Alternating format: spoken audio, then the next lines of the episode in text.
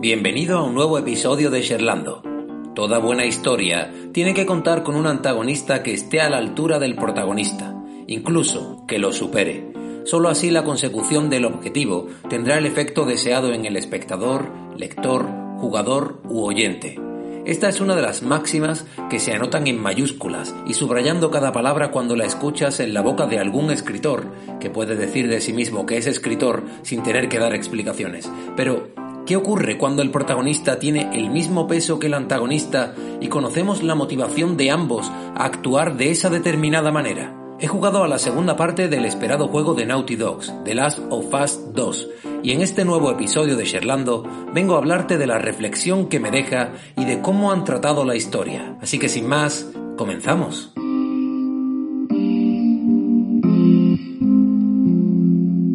Allá por el año 2013, Naughty Dogs lanzaba en una PlayStation 3 en sus últimos estertores una nueva franquicia después del increíble Uncharted y de sus tres entregas en la tercera consola de Sony. Este juego no era otro que The Last of Us. Gráficamente llevaba al límite el hardware y a su vez mostraba una historia con matices menos pueriles para los gamers más exigentes. Yo, fan absoluto de la saga de Nathan Drake, al enfrentarme a este juego, rápidamente me di cuenta de que no estaba en una aventura en tercera persona sin más. Aquí había que fabricar armas y evolucionar a tu carismático Joel con una exploración de todos los cajones, mesas y lugares marcados por los desarrolladores con un naif a veces afordance. El mundo ahora, y no hablo del nuestro, presa de una pandemia devastadora, estaba infectado de chasqueadores que copaban las calles, los edificios y cualquier recóndito lugar. Los supervivientes tenían que sobrellevar semejante cataclismo perteneciendo a clanes o siendo llaneros solitarios, intentando hacerse con el bien más preciado, el control de los medicamentos.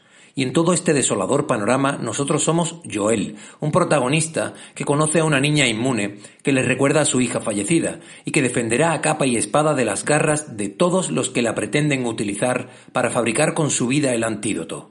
La primera entrega de The Last of Us es un juego cargado de emociones que posiblemente sea uno de los mejores juegos de la historia de todas las consolas. Y estoy siendo tremendamente objetivo, porque el entretenimiento es súper objetivo, ¿verdad? Siete años después, y con varios retrasos, aterriza la segunda parte de este juego.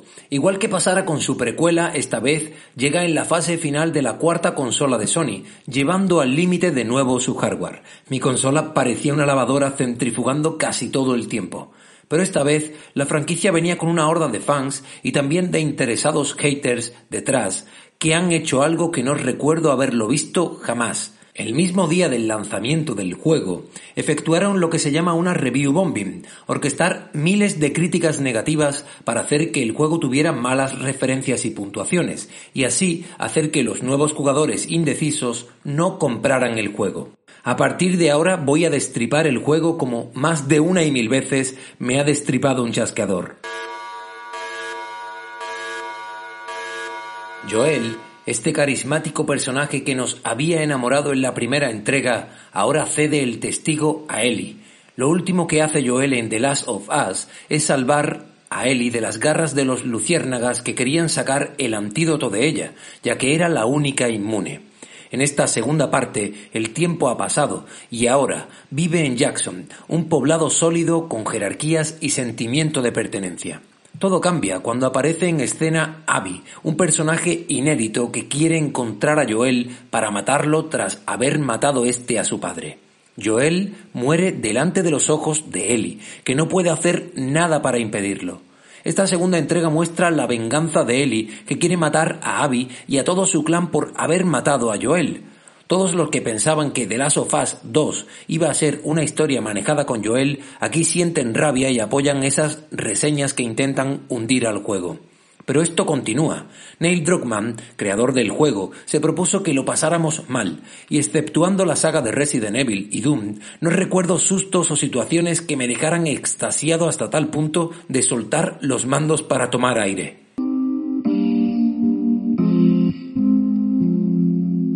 Juegas siendo Ellie, pero también eres Abby en un desdoblamiento del tiempo, y ahora manejas al personaje odiado. Poco a poco empiezas a empatizar con ella, con su clan, y en esta dicotomía ves su humanidad.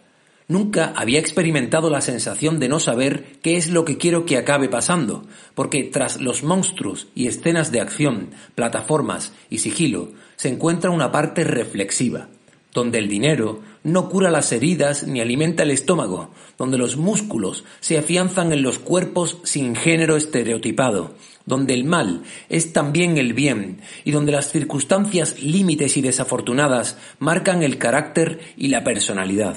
Tendríamos que vernos en una situación extrema para saber cómo reaccionaríamos en un lugar en el que el neocórtex sale de paseo y solo hay lugar para nuestro ser más reptiliano.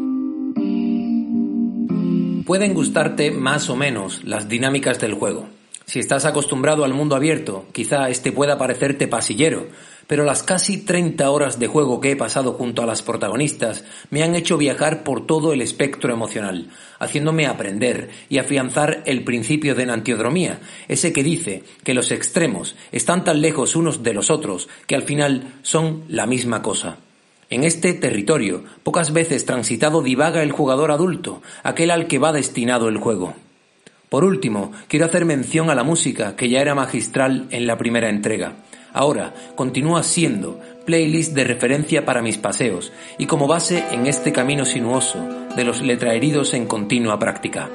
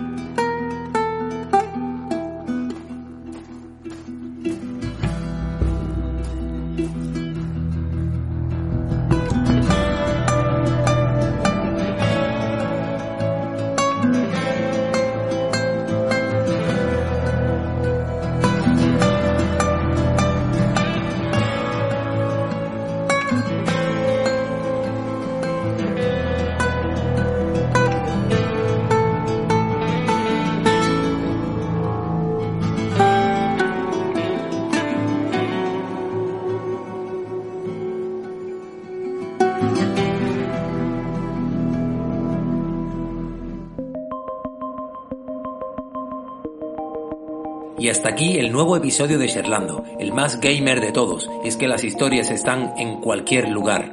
Muchas gracias por estar ahí. Espero que te haya gustado. Si es así, házmelo saber con una reseña en tu aplicación de podcast favorita o a través de mis redes sociales, Instagram o Twitter, arroba Elías Pérez con Y o por mi página web, elíasperez.es. Muchísimas gracias por estar al otro lado. Nos vemos en el siguiente. Hasta luego.